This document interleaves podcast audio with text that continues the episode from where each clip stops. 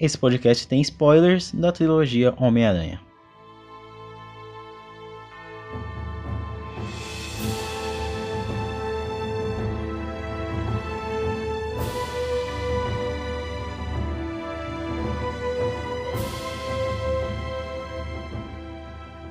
O subgênero de heróis está tão famoso e utilizado que hoje já vemos esse diversos efeitos desse cansaço, dessa saturação vindo por parte dos próprios produtores até. Nada parece muito novo e só temos alguns projetos de grandes franquias sendo finalizados ou criados aqui e ali. Temos, claro, alguns fora da, da ordem, tipo Coringa por aí, mas, mas muito pouco é, tenta se inovar, ser original. Às vezes surge alguém que faz um filme diferente, né? Mas todos no fundo têm a mesma forma. No entanto, foi lá no início dos anos 2000 que esse tipo de filme ganhou muito fôlego. X-Men do Brian Singer abriu as portas e a Sony trouxe o seu Homem-Aranha dirigido pelo diretor Sam Raimi. No episódio de hoje eu vou falar sobre essa trilogia do Homem-Aranha e por que que Sam Raimi foi uma escolha ideal para o cargo. Meu nome é Alisson Cavalcante e esse é mais um episódio do podcast Colastron.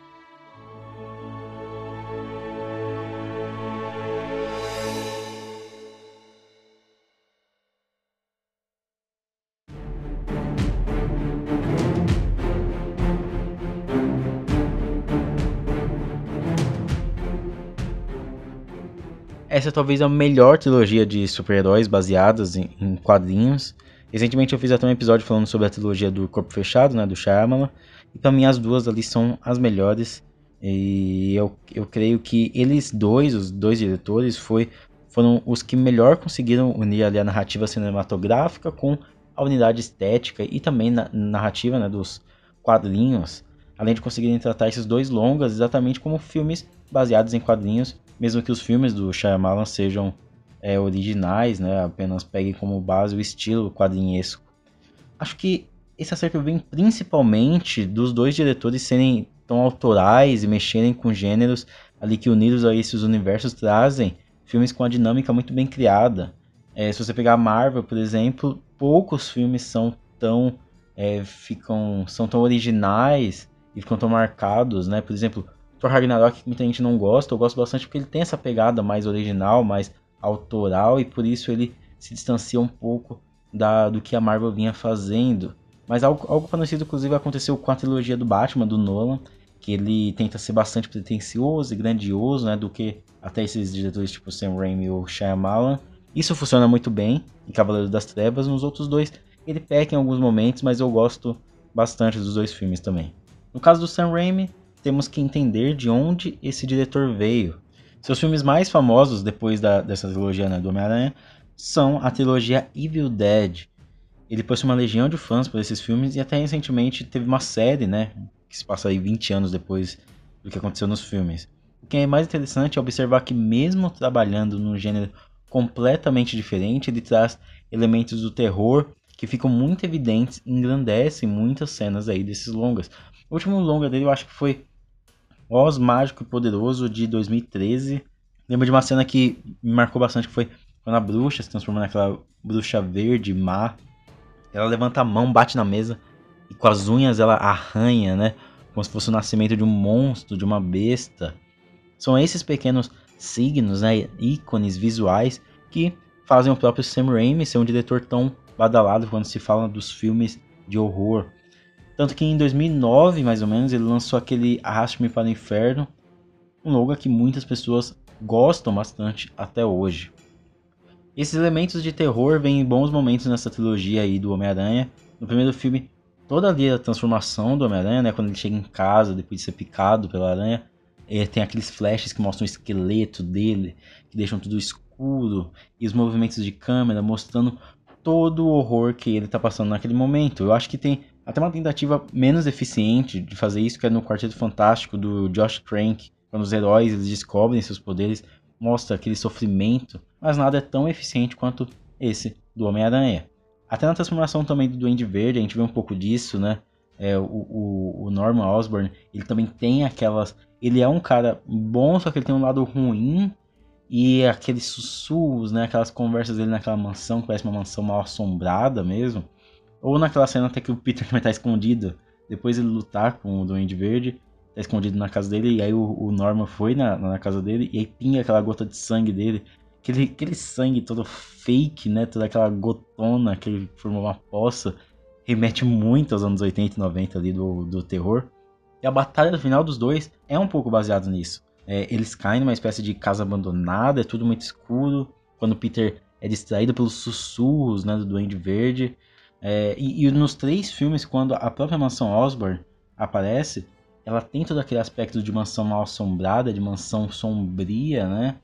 É, já no segundo filme, tem aquela cena do acidente do Dr. Octopus, que tem uma cena que explode uns vidros, e aí a gente vê o reflexo da esposa do Dr. Octopus em um dos vidros, e aí esse vidro atinge ela na, na cabeça, essa cena é muito marcante, não mostra sangue nenhum, mas é muito impactante. Mas aí tem a cena sensacional, que é quando ele está no hospital e os braços demonstram ter aquela consciência. Sempre que essa cena aparece lá no meu Twitter, eu, eu paro para ver porque ela é sensacional, né? Ela começa um plano longo, assim, mostrando todos os médicos e, e, a, e, e a extensão dos braços. E aí um dos médicos vê algo se mexendo, só que ele não dá muita bola, aí ele liga de novo a serra para cortar os braços mecânicos e a gente vê uma das garras indo em direção a ele, só que pelo reflexo no óculos do outro médico. É uma coisa bem subjetiva. E nisso começa uma cena terrível, assim, que é, que é só efeitos sonoros, então você vê as pessoas sofrendo, não tem trilha sonora. Tem, tem uma médica que ela é arrastada para um lugar escuro, assim, e que ela, as unhas dela arrastam no chão, sabe? Ela quer se segurar como se fosse um filme de terror mesmo. É muito característico do, do terror outros médicos, né? Tem um que tenta pegar uma serra, aí ele não consegue, ele cai no chão, ele puxa o pano, pega a serra, ele levanta pro alto e só mostra a mão dele mostrando a serra, como se fosse aquela arma, né? Contra o monstro. É, e aí ele tenta cortar, e quando ele tenta cortar, aparecem os outros três braços assim olhando para ele, e aí as garras avançam, e, e, e a gente vê, a gente vê no ponto de vista dessas quatro garras, né? Tá a tela dividida em quatro e a câmera né, aproximando em cada parte do rosto dele. Ou seja, é uma cena tão macabra, tão, tão, tão horrorosa, mas que não mostra nenhuma gota de sangue. Eu acho isso muito bom. É uma cena de dois minutos, um filme de herói, sem grandes efeitos visuais, mas que tem elementos do horror muito presentes e uma montagem também muito boa. Aliás, nesse filme e nos outros do Sam Raimi, ele mostra como ele sabe também filmar a dinâmica do Homem-Aranha no combate, os ângulos, tem a movimentação, tem aquela cena do trem, por exemplo, que, que tem um bate-rebate, tomada que ele pula, ele passa por uma passarela, ele passa pelo, pelo vão, assim, que tem uma passarela. Toda a coreografia, a montagem da cena, é tudo muito bom. Como ele trabalha o ângulo do Homem-Aranha subindo, assim, no, no, na, no prédio, né? Tem até no Homem-Aranha 3, tem uma hora que eles estão lutando, tá ele contra o Harry, né? E o Harry arranca um pedaço da parede de um prédio, e a parede vai caindo e o Peter vai meio que escalando naquele pedacinho de parede que ele não tem pra onde ir. E aí a gente chega justamente nesse terceiro filme que é criticado por muitos, mas que eu defendo bastante.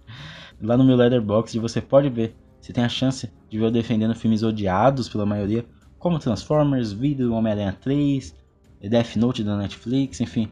Eu nasci para ter esse gosto contrário, esse gosto ruim, não sei. O terceiro filme eu acho ele bem legal. É claro que ele tem os pontos baixos, mas eu acho que eles não, não estão naquele Peter emo, né? Quando o Peter utiliza né, a roupa do simbionte. Que pra mim aquilo ali é ridículo, aquela dancinha dele, aquele estilo dele é ridículo. Só que o Sam Raimi ele quis fazer algo ridículo mesmo. Porque é aquela coisa, né? O, o Peter ele tá tão confiante que, mesmo sendo ridículo, ele acha que ele está né, abalando, né? Ele acha que ele está por cima. Mas na verdade não. Ele é uma piada é quase uma conversa com a gente, né? Olha que piada esse cara é, ele tá se achando. Aquilo ali é apenas uma ilusão do Sibionte. Mas assim, a parte ruim desses filmes estão nos vilões. Os vilões dos filmes anteriores eram cheios de carisma, tinham um arco bem desenvolvido, mas aqui no terceiro filme eles parecem caricatos, eles sofrem com os atores que não são tão bons, não tem muita profundidade, mas eu ainda acho as cenas de ação bem feitas. Fora também o amadurecimento do Peter Parker, para mim é o principal acerto nessa trilogia inteira. Ali no primeiro longo, por exemplo, a gente vê o Peter deslumbrado com esses novos poderes e a primeira coisa que ele faz é o quê? Tentar ganhar dinheiro para comprar um carro e conquistar o amor, né, o amor da sua vida, a Mary Jane. E aí a sua figura paterna é assassinada, o Peter sofre com a morte do tio Ben. E aí nasce a frase que se perpetua depois por toda a trilogia, que é com grandes poderes vem grandes responsabilidades. Embora ele use esses poderes para o bem pessoal no começo, depois ele começa a entender que ele tem a necessidade de salvar as pessoas da cidade. Para ele ter algo que os outros não têm, é motivo ele tentar ajudar, sabe?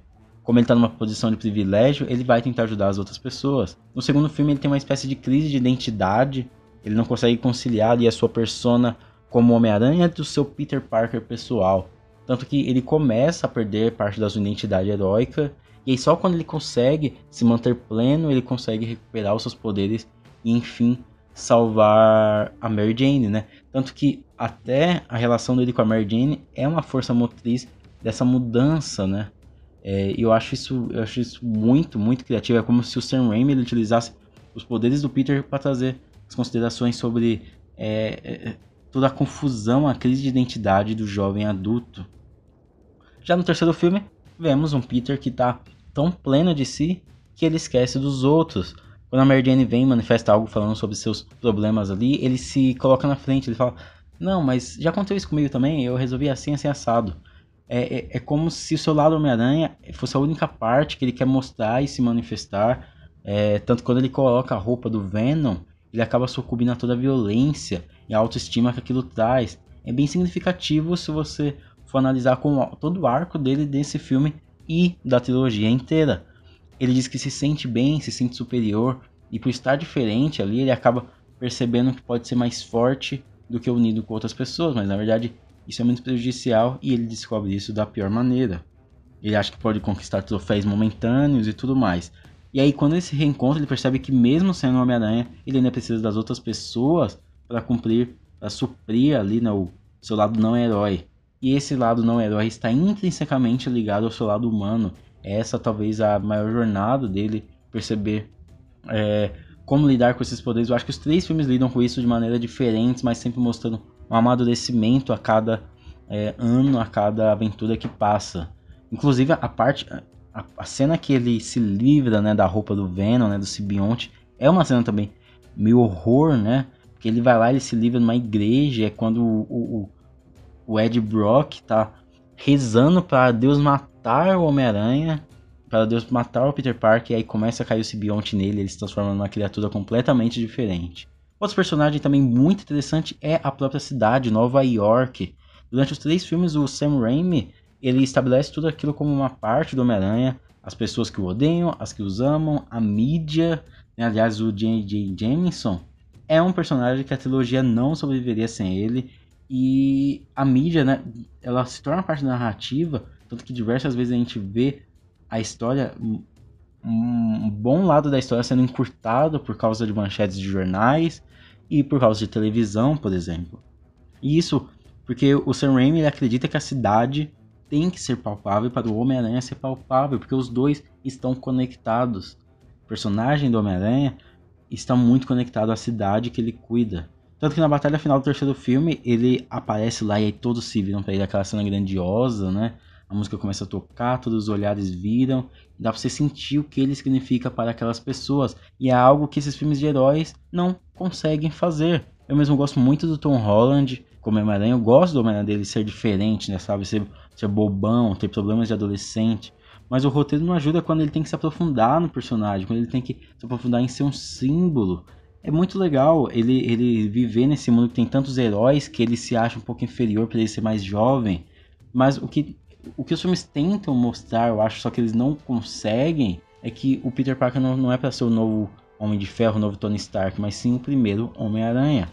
O Sam Raimi ele também utiliza bastante, muito bem, coisa que os outros filmes não conseguem, a tia May, para mostrar o quanto o Peter sofre por ele ser ineficiente para sua tia, uma mulher sofrida, passa por problemas financeiros, ele, ele, ele pode ter tudo que ele quiser vestido de Homem-Aranha, mas ele acaba não tendo é, condições de manter sua vida pessoal, porque ele tem que salvar a cidade, né? Inclusive o segundo filme mesmo é muito por causa disso, né? Ele se sente meio, é, meio, meio castrado mesmo, porque ele tá tão bom como Homem-Aranha, mas ele não consegue nem suprir as necessidades da sua tia.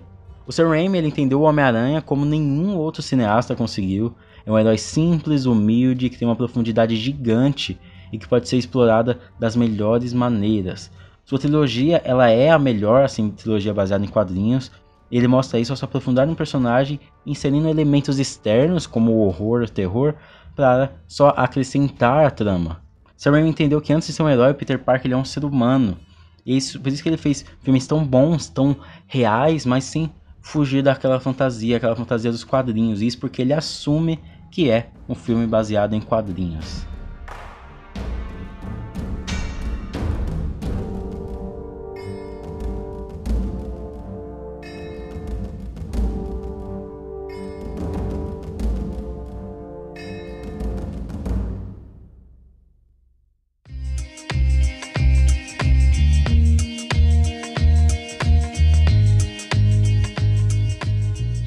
Mas e aí, você curtiu? Gostou do podcast de hoje? Se você gostou, compartilha aí com todo mundo que você conhece, compartilha aí com seus amigos, com sua família, com seu pai, dia dos pais, ontem. Então é isso aí, muito obrigado. Me segue lá no Instagram, Colastron. Me segue no Twitter, Colastron. No Instagram eu sempre posto os podcasts dia de segunda. Dia de quarta eu sempre coloco algum, uma consideração sobre alguma notícia. E dia de sexta sempre o sextou um quadro semanal de dicas, dicas bem legais que eu dou para vocês, dicas de filmes, séries e tudo mais. Então muito obrigado, se cuide na vida e até mais.